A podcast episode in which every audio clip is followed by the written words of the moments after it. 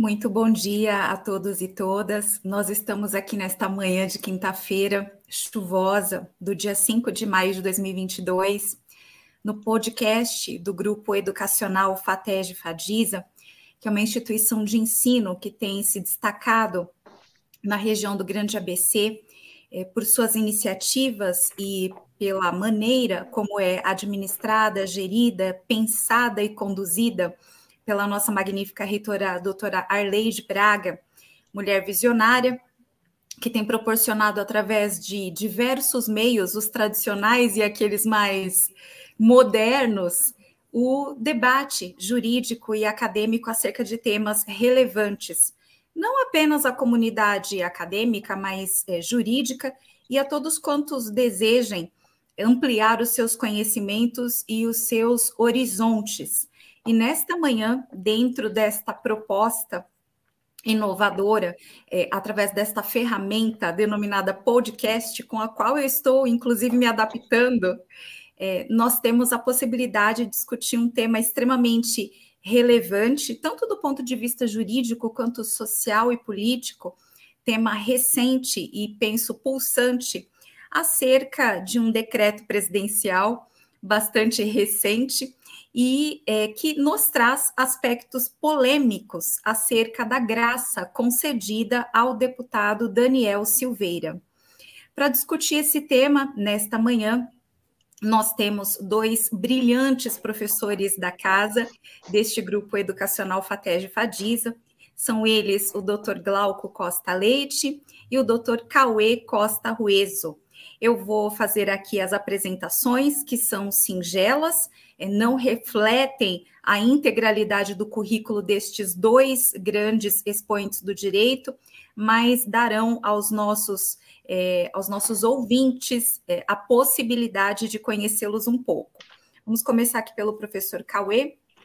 Ele é graduando em Segurança Pública pela FATEG, graduado em Direito pela PUC de São Paulo, mestre em Direito Penal pela PUC de São Paulo, assessor jurídico no Tribunal de Justiça de São Paulo na Primeira Câmara Criminal, professor titular da FADISA em Direito Penal, Processo Penal e Criminologia, professor no projeto Educação no Cárcere, que é um projeto pioneiro no Brasil, com aulas ministradas no Presídio Militar Romão Gomes para graduação dos internos e remissão de pena ele já atuou como professor de criminologia no curso FMB, professor assistente do professor Edson Baldan na Faculdade Oswaldo Cruz, professor assistente do professor Edson Luiz Baldan em suas aulas de direito penal, processo penal, legislação penal especial, legislação penal comparada, Tribunal Penal Internacional e Criminologia na PUC São Paulo.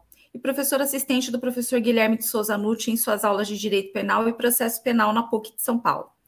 Ele também é colaborador oficial na obra Tratado Jurisprudencial e Doutrinário de Direito Processual Penal, volumes 1 e 2, do Dr. Guilherme de Souza Nucci.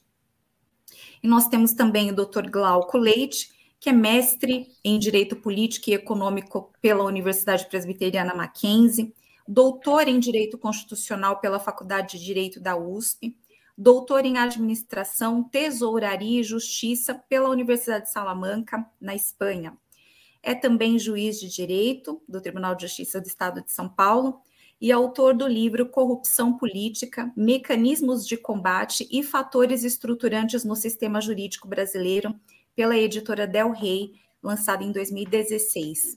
São estes, então, os nossos debatedores. Eu sou Flávia Artilheiro, advogada e também professora desta grande instituição de ensino, e me sinto absolutamente honrada por mediar este debate que penso eu, será de altíssimo nível. É, já tenho aqui notícias de diversas pessoas que estão nos acompanhando, e penso eu que nós é, devamos ter aqui discussões é, acaloradas acerca de pontos cruciais que envolvem este decreto presidencial. Gostaria aqui de já é, introduzindo este tema, é, trazer que é, a ação penal derivou já de um também rumoroso inquérito policial, em que diversos aspectos foram discutidos, como é, se haveria ou não violação ao sistema acusatório em relação àquela investigação. Posteriormente, este inquérito se transformou numa ação penal que culminou na condenação de um parlamentar. E algumas questões surgem a partir daí, tanto no que tange a origem da investigação, quanto ao teor das acusações que foram vertidas naquela denúncia. E é, há é, uma polarização nesse debate, porque é, para alguns o deputado teria sido condenado por um crime de opinião, para outros é, houve sim a caracterização daquelas infrações penais descritas na denúncia. É, para alguns, é, o decreto presidencial viola a Constituição Federal, na medida em que as acusações que pesam sobre o deputado são justamente atentatórias à Constituição e ele não poderia se beneficiar de um instituto que a, a própria Constituição prevê. É, além também da discussão sobre o alcance desse decreto presidencial, se ele atingiria somente os efeitos primários da condenação, que seria afastar a, a pena de reclusão, ou se também abarca os efeitos secundários desta condenação e é, estaria, portanto, o deputado elegível ou inelegível para o pleito que se avizinha. Portanto, é um tema bastante é, pulsante e eu gostaria de, para iniciar já estas discussões, é, convidar o doutor Glauco Costa Leite para tecer as suas considerações acerca do tema. Creio eu, imagino que pela, pela formação e pela cadeira que ocupa na instituição, deva é, dar ênfase aos aspectos constitucionais desta, desta polêmica toda, enquanto que o professor Cauê é, vai nos dar uma visão do direito penal. E eu, eu, digo aqui que vamos iniciar pelo doutor Glauco, não é por uma preferência, não, é só por conta da, da, da pirâmide de Kelsen, né? Vamos começar pela Constituição. Muito bem. A bola está com o senhor, doutor Glauco. Vamos lá. Muito bom dia, doutora Flávia. Quero saudá-la, assim como o meu amigo, professor doutor Cauê e assim como todos aqueles que não que nos assistem, um, um bom dia a todos. Quero dizer que é uma honra muito grande participar desse podcast organizado pela nossa querida Fadisa, que tem, como a doutora Flávia já mencionou, avançado muito nos últimos anos na região do, do ABC, inclusive com a recente o recebimento do, de uma excelente avaliação do Ministério da Educação. Uh, vamos tratar então aqui da questão do induto, como a doutora Flávia falou, vou tratar um pouco mais dos aspectos constitucionais e nem vou me arriscar muito na seara do professor Cauê, né, que conhece com profundidade o tema. Mas eu vou até aproveitar para iniciar pelo próprio mote da doutora Flávia, em relação à pirâmide de Kelsen e à Constituição, porque eh, eu acho que a gente tem duas premissas para começar a discutir esse caso. Primeiro, que nós não devemos ser levados pelo que é, alguns agentes políticos fazem, ou as, em alguns pontos da mídia também, para como se isso aqui fosse uma discussão de futebol. Você é a favor desse ou daquele? É, nós temos que pensar os aspectos jurídicos, né? Nós temos que pensar os aspectos jurídicos, entendemos que há, sim, influência política na, nas decisões, mas o papel do operador do direito é se ater a esses fatos, né? Nós não estamos aqui para simplesmente é, escolher um lado. Né? Esse acho que é uma das grandes lições para o profissional do direito. Ele não está ali para é, é, escolher o lado A ou B, ele está ali para criticar, para entender como aquele instituto, como aquela situação se coloca. Então, acho que essa é a primeira, a, a primeira premissa. Você não tem que, inicialmente, dizer ou o presidente está certo ou o STF é, está, está certo, ou aquele que é alguém que caso venha a declarar a inconstitucionalidade do, do decreto. Você pode analisar cada um, cada um dos pontos. Me lembra até quando tinha aquelas 10 medidas contra a corrupção lançadas pelo Ministério Público. Ah, você é a favor ou contra? Não tem que ser o bloco inteiro, as 10, você não pode achar, olha, essa aqui eu sou a favor, essa daqui na metade, enfim. Primeira premissa, então, tentar nos ater aos aspectos jurídicos. Segunda, entender o que é o instituto do induto. Né, inicialmente. Então, o induto é um instituto que remonta a um passado antigo, tem origem no absolutismo, então, é, era aquela ideia que nós temos né, do rei, no alto da sua magnitude e clemência, ele perdoava a algumas pessoas que cometeram infrações. Uma, uma cena que me, me parece bastante própria até para é, ilustrar isso é aquela cena no filme O Gladiador, onde o, uh, aquele que venceu a batalha está para executar o oponente e o, o imperador deixa a mão para cima ou para baixo, indicando se haria, haveria ali a clemência ou não. Ou seja, é o alto da, da soberania do, do rei, do imperador, que autoriza que ele perdoe a quem cometeu uma, uma infração. Já destaco que eu não sou favorável ao, ao Instituto, mesmo na sua feição mais moderna, que seria no sentido de política criminal, nós sabemos do problema de, de prisões é, cheias, e muitas vezes esse seria o objetivo. Mas eu não acho que ele que ele funcione bem dessa, dessa, dessa maneira. Né? Acho que ele, ele se enquadrava mais para os regimes absolutistas. Né? Muito bem.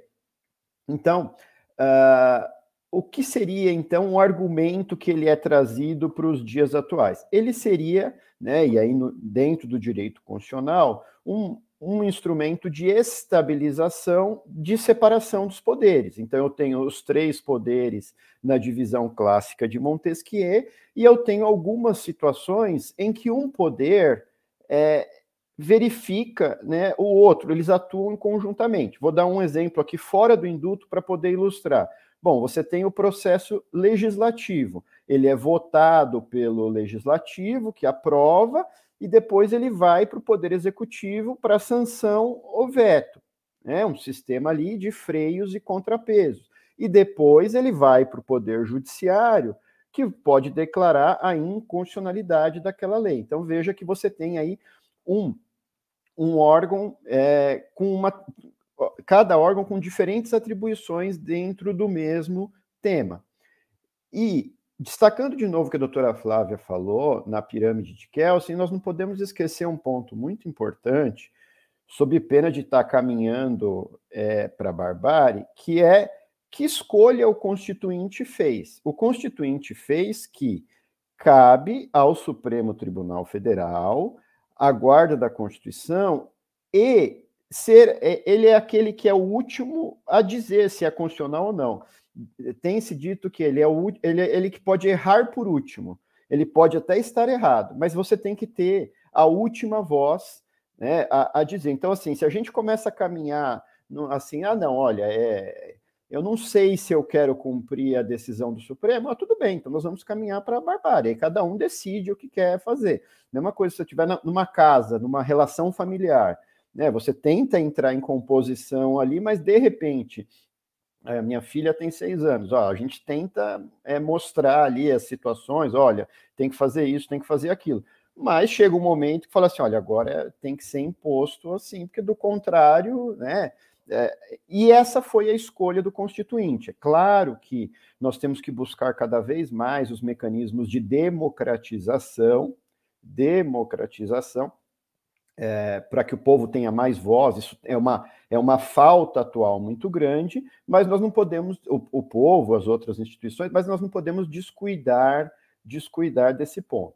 É, se a doutora é, Flávia estiver de acordo, eu vou só fazer mais uma observação, depois eu já passaria para o doutor Cauê para falar também do Instituto mais no aspecto penal, e aí, e aí acho que assim, feita essa esse pano de fundo, acho que aí a gente falaria dos aspectos individuais da graça da graça concedida, né?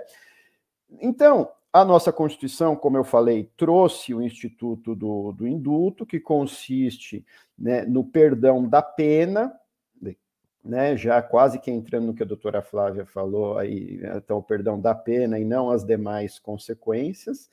Uh, do, do executado, né? Ou, ou, melhor, daquele que foi condenado. Então, poderia ser o, o induto em âmbito coletivo e a graça em aspecto individual, como foi feito para uma pessoa específica.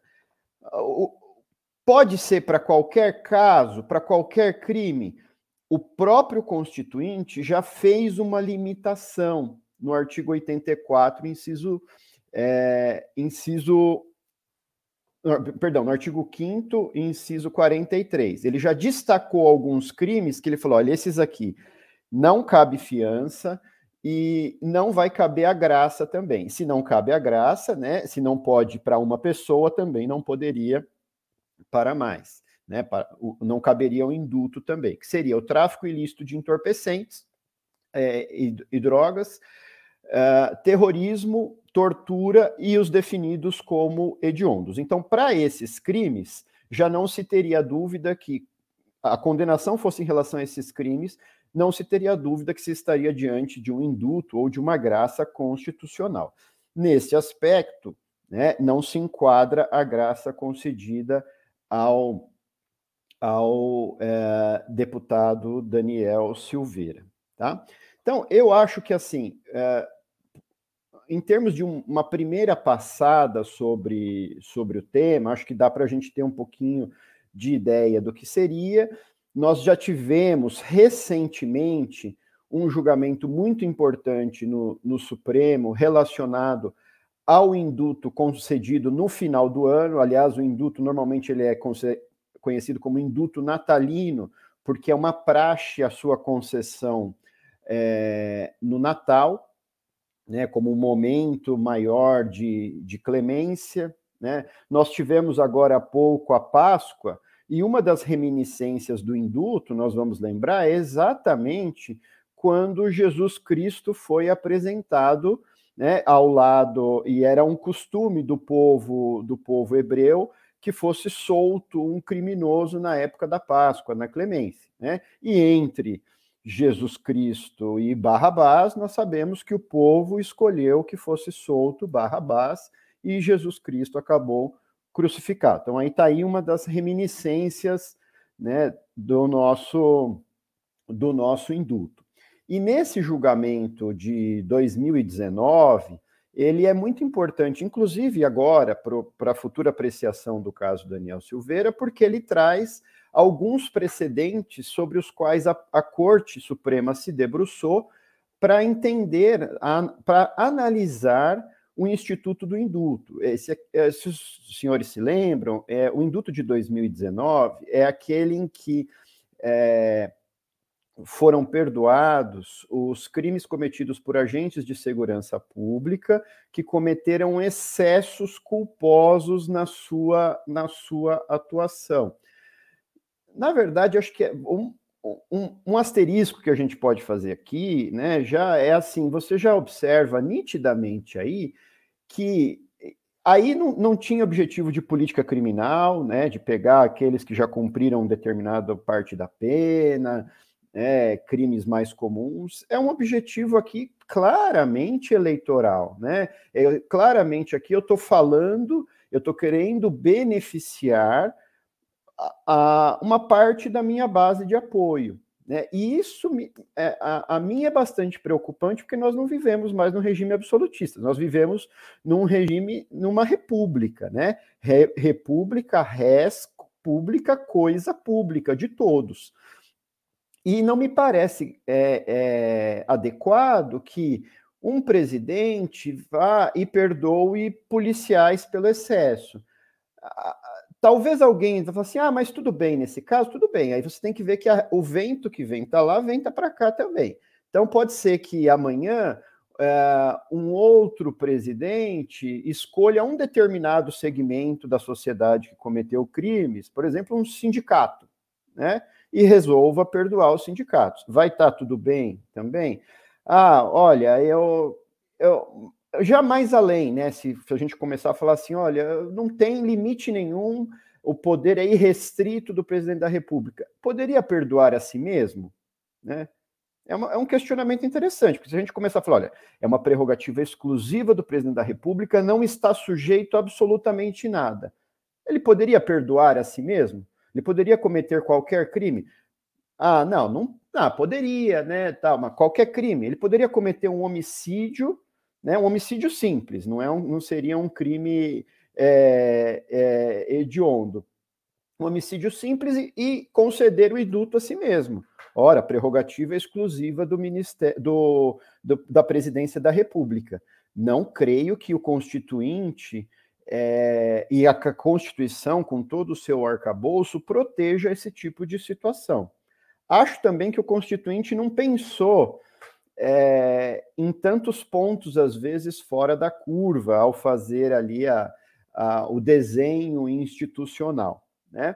Mas, de qualquer forma, como eu mencionava, esse, esse induto de 2009, 2019 ele foi objeto da ação direta de inconstitucionalidade 5874, e lá foram traçados alguns, alguns indicativos do que seria o induto e até onde o judiciário, aí já avançando, né, até onde o judiciário poderia ingressar na análise, na análise do induto. O relator para o acórdão do, da ADI 5874 foi o ministro Alexandre de, de, Moraes também, mas é importante entender que esse voto foi dado muito antes da, da concessão da, da graça. Mas podemos falar para ele, falar sobre ele um pouquinho mais à frente, acho até que eu já me alonguei bastante aqui e quero com muito interesse é, ouvir o nosso, o meu querido amigo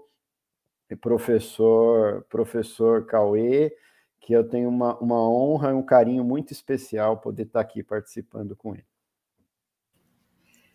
Muito obrigada por essa explanação inicial, doutor Glauco, extremamente esclarecedora, delimitou o Instituto, oposicionou na Constituição Federal e levantou a bola para o professor Cauê cortar. Vamos lá, professor.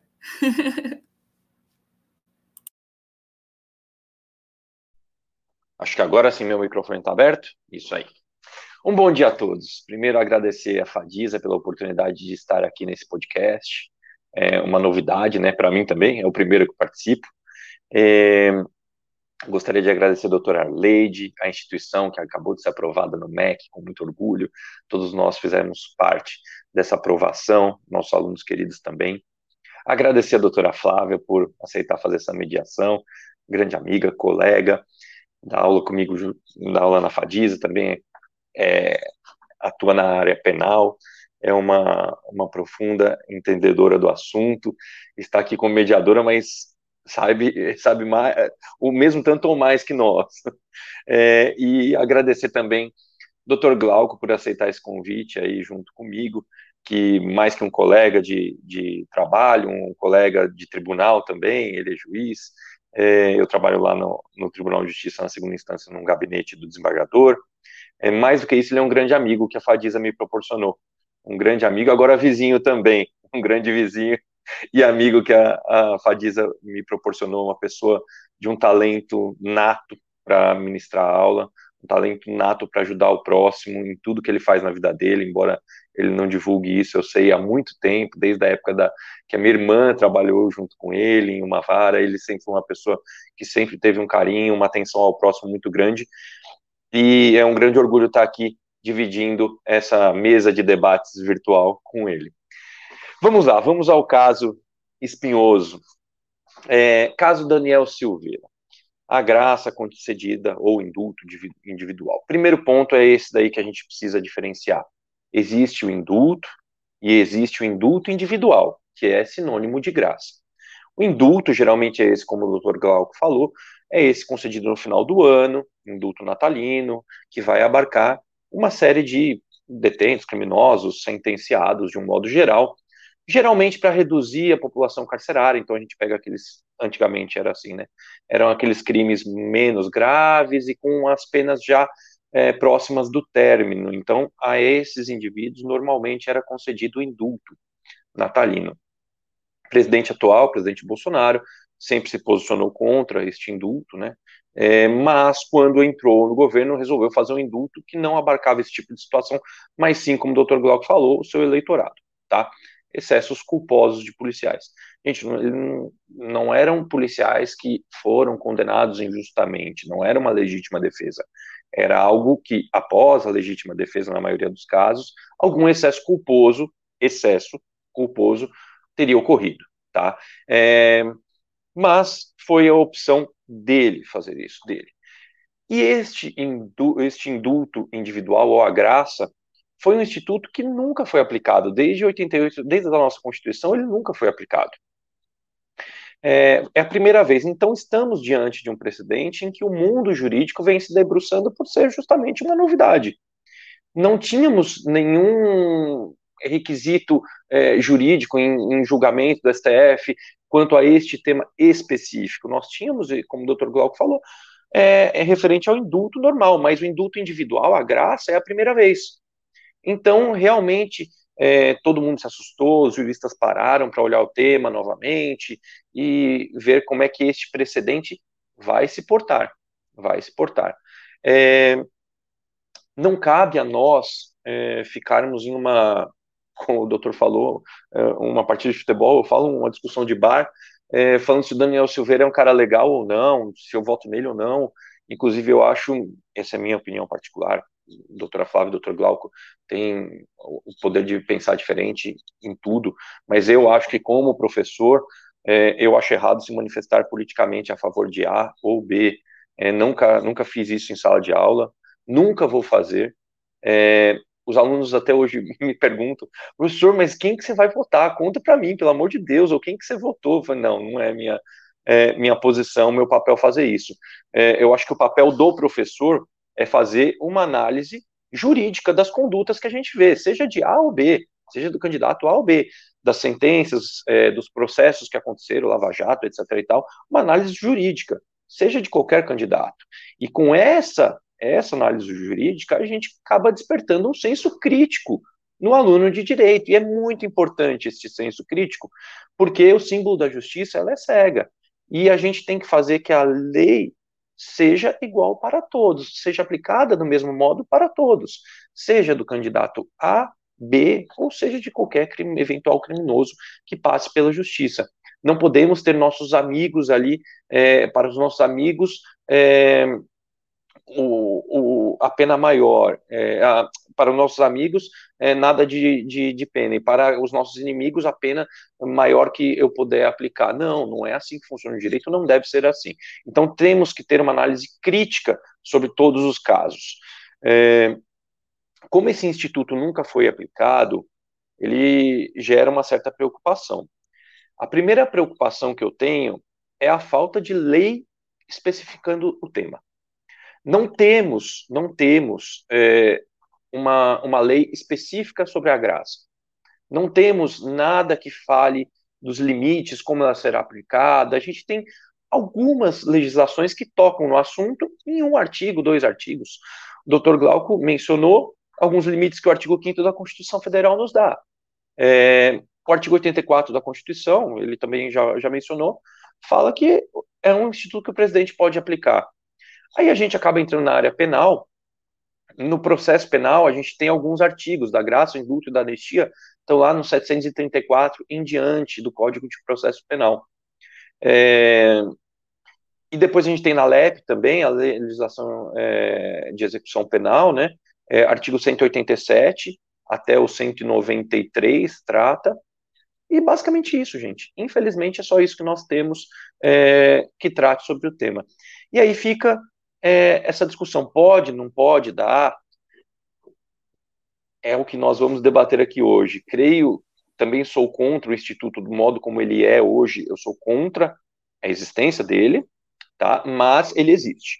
E ele existindo e sendo constitucional, ele é lícito que o presidente o aplique. Tá? Então, enquanto tivermos lá na Constituição, no Código de Processo Penal, na legislação, na LEP, nós temos que respeitar o Instituto. Falta legislação? Obviamente que falta. E no Brasil, é, somos muito é, lerdos pra, por conta disso. Nós resolvemos fazer a lei após acontecer o caso escandaloso ou polêmico. Então, você pega a lei Caroline Dickmann. A lei Caroline Dickmann ela não se aplicou para Caroline Dickmann. porque ela foi feita após o caso dela. Então ela não poderia. Lei Maria da Penha, exato, doutor. Então ela foi feita após o caso polêmico acontecer. Então o legislador ele demora para visualizar uma situação que pode acontecer amanhã, ele demora para fazer uma lei específica sobre o tema e deixar isso claro para o aplicador do direito, seja o STF, STJ ou os juízes mesmo, doutor Glauco, um, amanhã ou depois tem que aplicar algum instituto desse, ele precisa estar amparado, ele não pode criar da cabeça dele, tá? Principalmente em penal, que não vai retroagir, né, doutor? Diga Sim, aí. Exatamente. Se o professor Cauê me permite, é, é, Lógico. É, achei extremamente interessante a observação de que, olha, a gente nunca teve graça, a gente sempre teve induto. Vamos parar para pensar por que, que a gente não teve? Né?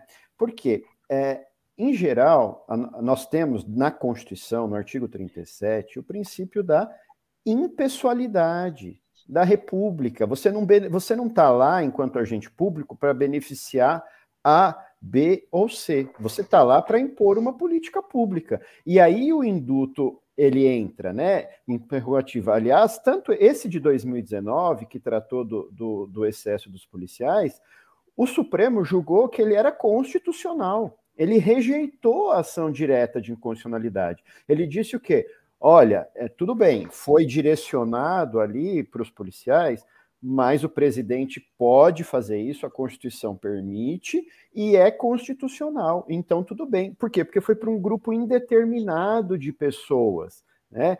Então, isso não gera tanta dificuldade de entendimento na comunidade jurídica. Você pode até falar que o objetivo não era exatamente o da política criminal, né, mas ele se adequa ao ordenamento jurídico, ao, ao princípio da impessoalidade. Né?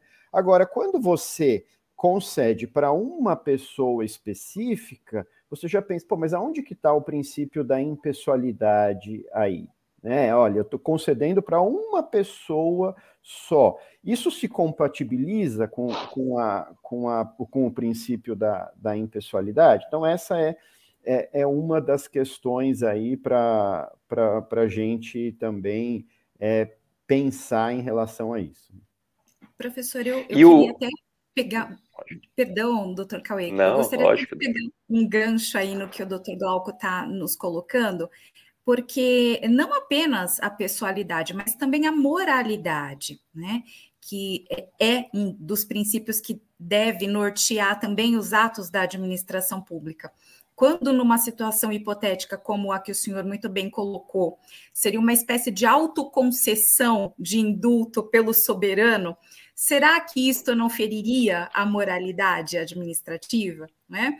Então, é, há uma série de questões que se, que se é, levantam aí, né? E, além disso, né, é, a gente tem acompanhado esse debate ocorrido através da imprensa, que este específico decreto, ele é, não teria contemplado um né, requisito básico, que seria o da finalidade, né, que né, é, também deve nortear os atos da administração. E tendo havido um desvio da finalidade, é, haveria um vício que contaminaria a constitucionalidade desse decreto. Então, é, penso que é também uma questão Esse... bastante relevante, né? Exatamente. Mais que isso, doutora, eu creio que é, o Instituto ele pode abrir um precedente, do modo como ele está sendo aplicado, extremamente perigoso, pois Hoje eu sou presidente, estou presidente e estou dando a graça para um amigo meu, é amigo, um amigo pessoal, que, segundo o STF, por 10 votos a 1, cometeu no mínimo dois crimes. Ele ainda está sendo processado por outros, mas cometeu dois crimes. Eu estou dando realmente a impunidade, ele não vai ter pena para isso, tá? Agora, amanhã ou depois, entra um outro presidente, e a gente sabe que isso é cíclico, entra um outro presidente e aí ele vai dar graça para os amigos dele, eventualmente condenados também. É, isso é moral, isso é ético. Foi para isso o objetivo do Instituto, quando o legislador, em 88, criou ele, ou foi para pegar alguma injustiça pontual e saná-la? Porque às vezes a gente se depara com uma injustiça, é, que a lei, a gente tem que aplicar a lei forte, dura, e é algo injusto. Ontem, dando, do, uh, conversando com amigos sobre o tema, é, eu contei um caso específico de um garoto de 18 anos que engravidou uma menina de 13 anos, eles já namoravam há algum tempo, e o processo rolou. Quando o processo chegou no, no tribunal para ser julgado, ele já era pai de dois filhos, estava casado com ela, e tudo mais. Eu vou mandar para cadeia um indivíduo desse? Se eu olhar o 217A do Código Penal, eu tenho, tenho que dar uma pena para ele. Aí a graça pode servir. Olha, um caso injusto, não conheço aquele indivíduo, mas olhando de fora, é um caso injusto. Então eu vou lá e aplico a graça. Agora, do jeito que ela é aplicada, você pega, por exemplo, as campanhas, o caixa 2 de campanha, como elas são financiadas no Brasil. Tem empresas enormes que financiaram tanto a campanha do presidente Bolsonaro, você pega a JBS, foi uma das financiadoras da, da, campanha do presidente Jair Bolsonaro, assim como financiadora da campanha do presidente Lula aqui lá atrás. Ou seja, ela financiou os dois lados. Uma eventual condenação de um dono de, um, de uma empresa assim, é, ele é amigo dos dois, ele financiou os dois, ele pode ter a graça dos dois lados. Você gera uma impunidade perigosa, absurda. Um perigosíssimo mesmo. Estou plenamente de acordo com, com o professor Cauê. E a, a doutora, o que a doutora Flávia menciona também acho que é muito interessante, até ficar um bom recado para todos os nossos alunos, assim, como os temas são interdependentes, né? Como não dá para eu falar assim, ah, eu gosto de direito penal, não gosto de constitucional, né? A gente começou aqui com constitucional, entrou em penal e processo penal, e agora estamos em direito administrativo. Né? Então, a compreensão do direito envolve exatamente ter um conhecimento, né, um todo um cabedal jurídico. Né? Então, acho que assim está muito claro essa questão do, é, do, do, desvio de finalidade, né, como o professor Cauê fala, né, seria um, por se tratar de um, de um amigo. O, o ministro, o ex-ministro Celso de Mello, ex-decano da corte, a meu ver, assim, um, uma das maiores mentes que já passou pelo, pelo Supremo Tribunal Federal, escreveu essa semana no Conjur também, falando que, na visão dele, há uma miríade ali de ilegalidades e inconstitucionalidades no, no decreto. Eu queria até, até por conta da menção da doutora Flávia, é, trazer um trechinho, um trechinho bem curto de aspas aqui, da própria ADI 5.874, é, em que o ministro Alexandre de Moraes fala exatamente sobre isso que a doutora Flávia está falando. É, no, no, momento do debate, ele era questionado pelo ministro uh, Faquim sobre essa questão do desvio de finalidade, e, e aí diz, disse então, veja que nós estamos aqui não tra tá tratando lá daquele do decreto de 2019. Aí disse o ministro Alexandre de Moraes, aspa, se comprovado ficar que há desvio de finalidade, disse antes de Vossa Excelência, ministro Faquim, tocar nesse exemplo.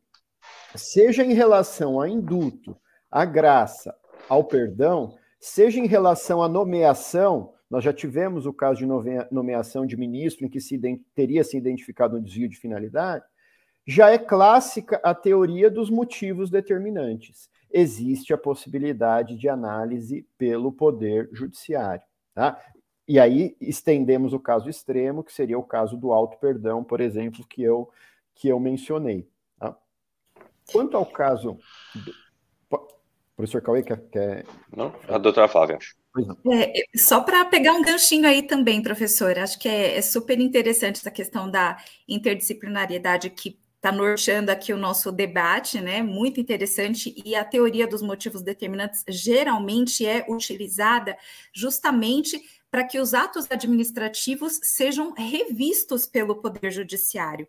Porque, a priori, um ato administrativo é, praticado dentro dos ditames da lei, né, tanto é, os requisitos objetivos quanto subjetivos, é, não pode ser revisto até sob pena de ferimento do princípio da separação dos poderes.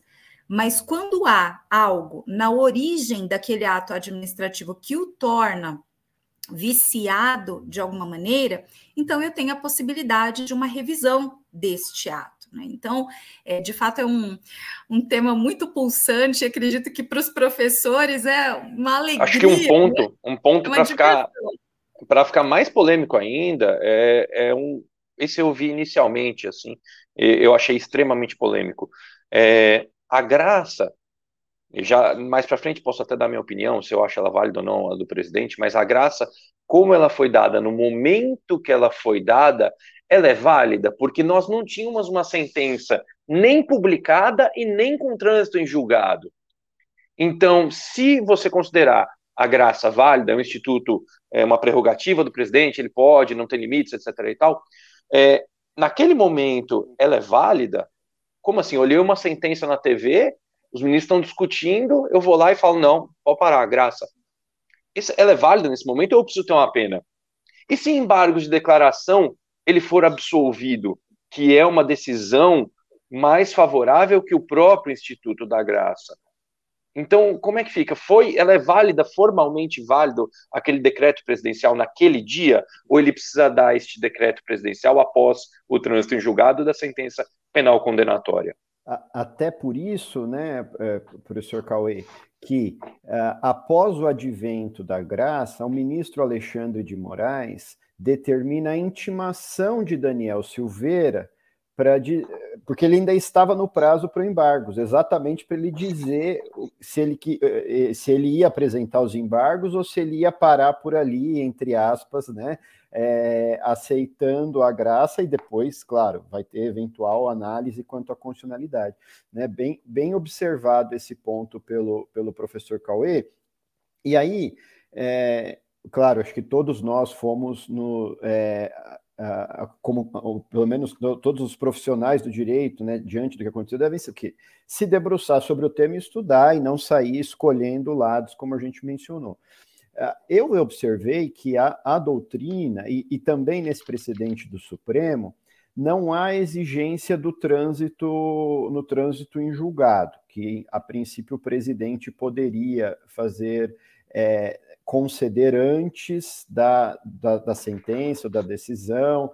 Nós tivemos né, um caso assim nos Estados Unidos, acho que foi o presidente, eh, me forge agora é, o nome, é, mas que acho que o presidente Ford que perdoa o presidente Nixon antes mesmo que tivesse uma, uma investigação. Né?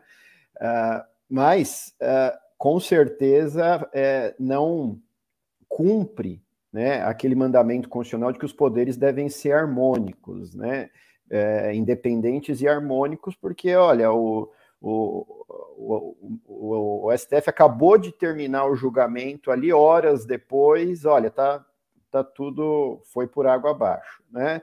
É, de qualquer forma, entendo que esse não é um vício que inquine a graça a graça concedida, tá? A falta do trânsito em julgado. Né? Posso até achar, veja, que é, talvez não devesse ser assim, mas o fato é que não vejo um óbice legal ou constitucional que impeça o trânsito em julgado. Assim como no próprio artigo é, 84, que fala que ao, na concessão do induto, uh, pode o presidente ouvir os órgãos nos termos da lei, que seria o conselho penitenciário, uh, uh, também não acho, pelo que li também da doutrina, né, é, que seja indispensável essa oitiva ou que tivesse que fosse necessário um prévio pedido do próprio agraciado do, do Daniel do Daniel Silveira. Para mim, a questão ela é, do caso ali, é, os problemas principais são o desvio de finalidade, né, o problema ali da, claro, da, da, da impessoalidade, é, no, no, sentido de beneficiar é, uma, uma, um, um, amigo praticamente, e os próprios motivos, a teoria dos motivos determinantes, porque aquilo que você lê da, da concessão da graça, então ele fala lá, um dos motivos, a liberdade de expressão. Né? E o outro, coloca lá, que a sociedade se encontrava em legítima comoção. Eu, sinceramente, é, veja, quando, como a doutora Flávia falou, é, os atos administrativos, né, eles são presumidos naturalmente como legítimos, válidos, e mas você coloca ali o, o motivo, ele passa a ser verificável pelo Poder Judiciário. Então, eu confesso que não identifiquei na sociedade essa legítima comoção. Algumas pessoas apoiaram, outras é, discordaram, mas não vi uma comoção social de parar o país para a defesa do deputado Daniel é, Silveira, que, como o professor Cauê é, mencionou, nós não estamos aqui para defender se ele é uma boa pessoa ou não, se foi justo ele ser expulso da Polícia Militar do Rio de Janeiro ou não, lá no passado, isso não nos diz respeito. Nós vamos analisar aqui o, o, o Instituto. Né? E é, no, na graça, na, no decreto, também consta que, é, ó, em vista da, condena, da condenação de parlamentar, resguardado pela inviolabilidade de opinião deferida pela Constituição, que somente fez uso de sua liberdade de expressão. Aqui também me parece que é um problema que é assim, olha, ó, ele apenas fez uso da liberdade de expressão. Eu estou querendo dizer que o STF errou em condená-lo. Né? Esse não é o objetivo do, do Instituto. O induto não é uma instância revisora do Supremo Tribunal Federal. Né? O induto é simplesmente para dizer: olha, é, ele está perdoado ou não. Porque o que se fez aqui foi mais ou menos dizer, criar uma nova instância. Falar assim: olha, o STF errou ao, ao não absolver, logo eu vou dar o induto. Né? Então é mais uma questão aí ligada né, à, à teoria dos motivos determinantes. Vou apimentar um pouquinho, doutora, posso? Pode, pode. Vou discordar antes, em... oh, antes, porém, né, é só uma ressalva que acho que dentro daquilo que o doutor Glauco está colocando para a gente, porque nós estamos tratando não só de um instituto jurídico, mas um instituto de política criminal. Então, é, realmente é, é, é, é um enfoque que a gente não pode desprezar. E com né? um risco muito grande, até, doutora, que assim, esse uso praticamente pessoal do Instituto pode impedir no futuro o uso para política criminal. Porque, como o professor Cauê falou, talvez, vamos imaginar agora assim: olha, tá vendo, induto, agora vamos acabar com, com o induto, tá? Mas não em razão da não utilização dele como política criminal, ah, para evitar esse tipo de, de situação. E muitas vezes você coloca lá, né? Eu, eu acho que assim, ele poderia ser aperfeiçoado o instituto também. Eu poderia colocar que, olha, o, o presidente decreta, mas o Congresso tem que aprovar em um determinado quórum. Olha, você colocando ali os dois, os dois poderes. Eu poderia colocar que o parecer do Conselho Penitenciário é vinculante né? Hoje eu não precisaria. Mas olha, o parecer, o parecer do Conselho Penitenciário falaria: olha, crimes sem violência contra a pessoa, é, cumprimento de determinada parte da pena estão perdoados, tal. Um estudo técnico realizado em relação ao perfil carcerário. Né? Então você tem um pouco de ciência ali, né? Nós temos que... os projetos, né, doutor Glauco, agora de lei, mas não estão aprovados. Eu creio é. que com esse precedente perigoso que nós estamos abrindo, é, o legislador ele vai correr para aprovar uma lei que consiga delimitar o instituto para que ele não vire realmente uma brincadeira de esquerda ou direita, seja quem for que esteja no governo, tá. de agraciar seus amigos, é, apoiadores e tudo mais. Isso é importante. O professor Cauê disse que iria abrir divergência. É, então, em um ponto. Vamos lá. É, eu discordo em um ponto, e isso a gente faz com a maior naturalidade e respeito, porque eu acho que o mais importante que falta hoje em dia é o respeito à opinião alheia, e eu acho que só quando a gente ouve uma opinião diversa da nossa, a gente consegue é, avançar ou melhorar ou mudar nossa opinião, e isso é um sinal de avanço, é um sinal de inteligência, de você conseguir compreender que um outro pode pensar diferente de você. Em um ponto eu discordo do Dr. Glauco, eu acho que é, a gente, e eu discordo de parte da doutrina também, me apoio alguns doutrinadores penais para isso. Creio eu que deve sim haver, no mínimo, no mínimo, trânsito em julgado para, é, para o Ministério Público para a gente conceder uma graça. Por quê? E no mínimo, isso eu falo, tem que ter uma sentença penal condenatória, e não tínhamos no caso, sequer estava publicada. Tá? Porque o legislador ele não coloca palavras em, em vão na lei. E se você pegar a LEP, quando ela fala do indulto individual, da anistia, etc. e tal, se você vai lá no artigo 192, e quando ele está falando do indulto individual ali, né? É, concedido o indulto e anexado aos autos a cópia do decreto, o juiz declarará extinta a pena. Como que eu vou declarar extinta a pena ou ajustar a execução dela? É o que ele fala na sequência, é, no caso de comutação, mas declarar extinta uma pena que não existe. No caso, não tinha pena. Não havia sido publicada a sentença. Então, ela não veio do STJ, do TJ, ela foi direta do STF, então não tinha uma pena ainda para ser indultada.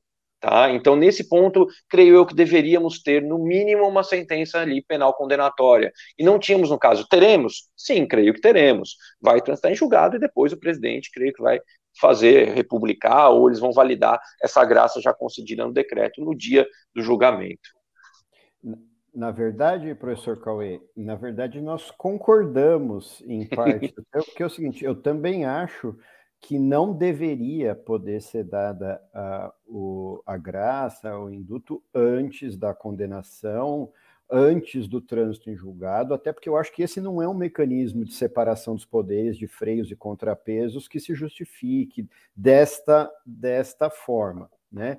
O, mas, eu, então, em outras palavras, eu, eu, eu, é, eu me alinho a, ao desejo de que, que o Instituto seja modulado desta forma. A, o, o meu, a minha dificuldade é que a Constituição ela não colocou essa, essa baliza né, de dizer que teria que ser depois. Foi a lei que, que colocou. Então, é, não sei, tenho dúvidas aí se o legislador ordinário ele poderia ter feito essa limitação quando a Constituição. Se ele o quisesse, né? Fez, é, né? É, mas, repito, é aquela questão, né? O, é, eu acho o Constituinte de 88 ele não imaginava, às vezes, um, um poder executivo que tomasse determinado tipo de medidas, entendeu? É, ele pensava mais em condições normais de temperatura, de temperatura e pressão. Né? Então, acho que é, é, nessa, nessa linha, mas eu estou de acordo que eu acho que é, é, sou favorável que exista esse, esse limite, até pelo próprio respeito dos poderes, para não poder ser feito dessa, dessa forma. Né? Exato. Professores, eu creio que a limitação ou a delimitação do alcance do Instituto, ela, ela precisa ser discutida. Mas é, eu diria aí é, que seria até tema para um outro debate, porque isso se daria através de uma emenda à Constituição ou a legislação infraconstitucional poderia Exato. atender esta demanda, não é? Eu poderia demanda regulamentar isso de uma melhor forma. De que maneira, né? É, agora, eu gostaria de já, é, encaminhando para o final, infelizmente, porque o debate está extremamente interessante, perguntar a ambos professores é, como enxergam é, a extensão ou qual a, o alcance né, deste decreto. O deputado, ele está elegível ou inelegível? Posso Professor... começar, doutor Glauco? Você que decide, doutora Flávia. Por favor. Vamos lá, vamos lá, professor Cauê. É, creio eu que isso, fica, isso é um ponto que não gera tanto debate. É, o indulto individual ou a graça, ele vai atingir a pena, tá? Mas os efeitos da sanção, da, da sentença penal condenatória, eles persistem. Eles persistem. Daí porque eu também acho importante a gente só poder conceder a graça quando a gente tiver uma sentença penal condenatória. Porque se ele tiver uma prescrição ou for mesmo absolvido, ele pode, ele pode ser, isso pode ser mais favorável do que a própria graça. E aí ele pode escolher qual que ele quer.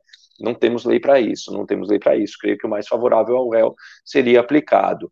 Então, os efeitos da sentença penal condenatória persistem ele será inelegível, se esse decreto for republicado ou se for considerado válido, ele será inelegível, mas ele não vai ter pena para cumprir, ele vai ficar em casa, ele não vai ter pena para cumprir, os oito anos e nove meses lá não serão cumpridos. Agora, os efeitos dessa sentença penal condenatória, sim, eles persistem, são válidos, vou até adiantar, a gente já está bem no finalzinho, sou, doutora Flávia, já vou adiantar que creio eu Fique à vontade para essas considerações. Creio eu que enquanto a gente não estiver, enquanto a gente não tiver um instituto delimitando a graça, creio eu que, infelizmente, do modo como ela for, foi aplicada, ela é válida, porque não há limitação, e é um instituto que está favorecendo o réu, e eu, por isso, creio eu que ela seja válida. Então, vamos delimitar isso. Enquanto não delimitar, creio que o presidente tem esta prerrogativa, a fez num momento totalmente errado, acirrou inclusive a briga política por conta disso,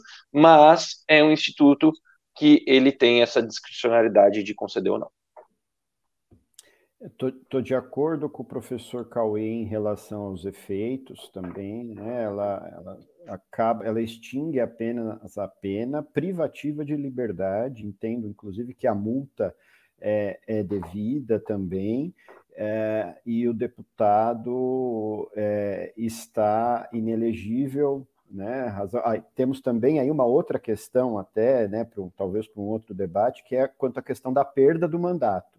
Se a perda do mandato seria um efeito automático dessa sentença, ou se a, é, a casa deve, a casa legislativa a qual ele pertence, a Câmara dos Deputados, deve fazer a, a apreciação. Né? Então, também, também é mais um tema espinhoso aí, que a princípio seria a própria casa, mas tem entendimento do Supremo, em razão da, da previsão constitucional de que aquele que falta um terço das reuniões, a perda é automática, e como a, a pena foi superior a o que seria o equivalente a um terço das sessões 120 dias, seria decretado de plano. Né? Porém, tá, se politicamente se está no momento de querer esfriar a situação por hora, né, para aí sim não gerar comoção, comoção social que não existiu, a meu ver.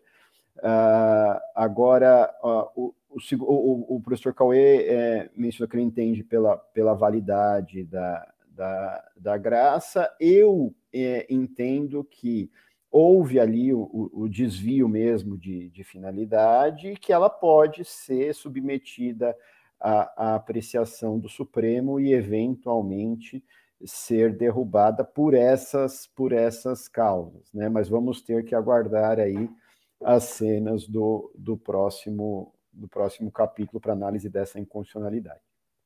Doutora Flávia, a senhora vai abrir para as perguntas do pessoal do chat, alguma coisa nesse sentido ou não? Eu não consigo visualizar as perguntas. Eu fui lendo ao longo uhum. do debate comentários elogiosos, alguns até apimentando né, a discussão, dizendo pau que bate em Chico bate em Francisco. Mas eu não, não visualizei aqui. Não sei se eu não tenho muita intimidade com a ferramenta, mas é, eu não, não visualizei aqui perguntas. É, de todo. Opa! É, ah, sim.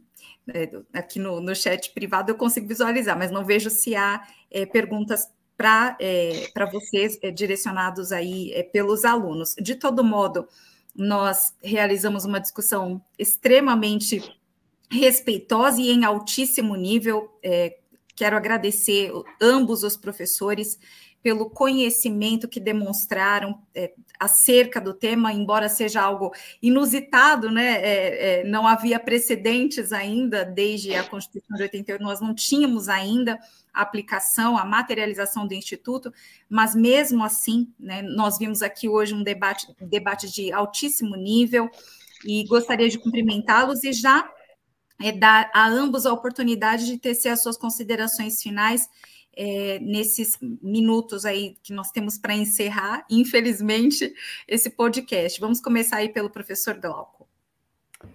Agradeço, doutora Flávia, professor Cauê, mais uma vez. Foi muito gostoso estar aqui, poder conversar sobre um tema jurídico tão importante no momento e como exatamente como a doutora Flávia, como o professor Cauê falaram, olha, a gente pode concordar, discordar, mas nós podemos sim nos respeitarmos, podemos no, nos manter é, firmes na técnica, na ciência, né? Não, não estamos. O direito tem que voltar a não ser mais é, um jogo de futebol ou é, uma luta de UFC onde você tem dois lados opostos a todo momento. Nós podemos sim é, construir aprimoramentos juntos e dentro de divergências mesmo. Então, é, foi um prazer, estou à disposição professor Cauê, que está perto aqui, nós temos que depois marcar aquele café lá que o senhor está me devendo, tá? Estou cobrando em público aqui para todos. Aqui vai ficar registrado no, no, no, YouTube aí, tá? Seu Zuckerberg, por favor, é, coloca para ficar aparecendo para todo mundo esse vídeo aqui para ver que o professor Cauê está me devendo um café. Uma boa tarde para todos. Doutora Flávia, é um prazer mais uma vez revê-lo. Muito obrigada. Publique-se, intime-se esse café aí. Vamos lá, professor, quais suas considerações finais? Agradecer primeiramente, doutora Flávia, pela mediação fantástica, uma pessoa é, de um conhecimento profundo e que sabe sempre levar com muita clareza, é, muita calma, transmitir isso para todos nós, ajuda muito a engrandecer o debate. É, agradecer a Fadiza, na pessoa da doutora Leide, Karen, Karina, as doutoras, porque essa é uma ferramenta muito legal de é, engrandecimento jurídico, tá? Debate, um debate saudável, um debate que traz novas ideias, traz pontos é, de vista diferentes. Então, isso eu acho muito importante para uma instituição poder crescer, acho muito importante. Quanto ao tema, realmente muito espinhoso, que gera e vem gerando várias discussões. É, um ponto que falaram muito no chat, eu acho legal a gente dar uma pitada final, é, pelo menos a minha fala, que é a penal, é, sobre a liberdade de expressão. Ah, mas ele tem liberdade de expressão de falar tudo. Gente, liberdade de expressão, assim como qualquer direito, ele não é absoluto. Ele tem limite. E o limite dele é a lei. Tá? Se você, na sua liberdade de expressão finita e não infinita, se na sua liberdade de expressão você comete um crime, você deve pagar por ele, tá bom? A graça não deve ser um instituto de impunidade para que possamos expressar opiniões racistas, preconceituosas ou até de crimes, como no caso que a gente viu do Daniel Silveira. Isso eu falo com absoluta tranquilidade, porque a condenação dele foi por 10 a 1 no próprio STF, com o ministro, até do André Mendonça, ministro da Casa, que também votou pela condenação dele e foi, é, foi indicado pelo presidente Bolsonaro. Fala, doutor Gal. Apenas para corroborar isso, acho que é um tema que o, o quem estava nos assistindo bem, bem apontou, que a gente até poderia desenvolver bastante aqui, tendo mais tempo. Assim, nem o maior dos direitos, que é o direito à vida, é absoluto. Né? O direito à vida tem limitações também. Né? Nós temos os casos em que o aborto é autorizado, a pena de morte em, em estado de guerra. Então, se nem o maior dos direitos é absoluto, os demais também não são. E eles têm limites dentro da própria Constituição. Então, não há liberdade de expressão, por exemplo, para a prática de crimes, para o, a manifestação de destruição dos demais poderes, que é uma cláusula pétrea, inclusive, também. Né? Mas o, o, o, nosso ouvinte, espectador aí, mandou muito bem, é um tema também para a gente marcar um outro podcast. Com certeza, porque é extremamente interessante a liberdade de expressão. Eu tive que falar em todas as aulas o limite dela, né? E assim como o doutor colocou, nem a vida, que é o maior dos direitos, ela é absoluta, quiçá uma liberdade de expressão. Sim, ela tem limites e os limites dela estão na lei. É até onde eu consegui eu não cometer um crime, não invadir um direito alheio, né? Então, vejo esse instituto como legal, mas extremamente preocupante. Acho que o mundo jurídico deve se debruçar cada vez mais sobre ele, para que tenhamos sim uma legislação forte, uma legislação clara para a aplicação do tema e que ele seja um instrumento presidencial de justiça e não de impunidade, como aplicado no caso concreto que vimos. Muito obrigado, doutora Flávia, doutor Glauco, meu grande amigo, pessoal da Fadiza, alunos, ouvintes, muito obrigado aí pela audiência de hoje e um grande abraço a todos. Muito obrigada, professor Cauê, muito obrigada, professor Glauco. Foi um espetáculo, uma honra enorme para mim poder mediar este debate jurídico de altíssimo nível, como já salientei debate que nos colocou em determinados momentos em posição de convergência, em outros em posição de divergência. Nós temos o professor Glauco pela pela invalidade do ato, enquanto que o professor Cauê pela validade do ato, e essa é a beleza do direito, né? Essa é a beleza e, e nos estimula tanto é, dentro de todas as óticas que são possíveis, analisar um mesmo fato ou ato jurídico. Quero agradecer, por fim, é, a instituição que nos propiciou realizar é, este debate jurídico e acadêmico, a doutora Arleide Braga, pela maneira como tem se colocado eh, na condução desta instituição, é, propiciando e proporcionando a todos nós a possibilidade de ampliarmos os nossos conhecimentos e de nos ampliarmos também enquanto seres humanos e, e cidadãos que somos. Muito obrigado a todos e todas, e está encerrado por hoje o nosso podcast. Grande abraço e uma tarde profícua de trabalho a todos nós se assim Deus permitir.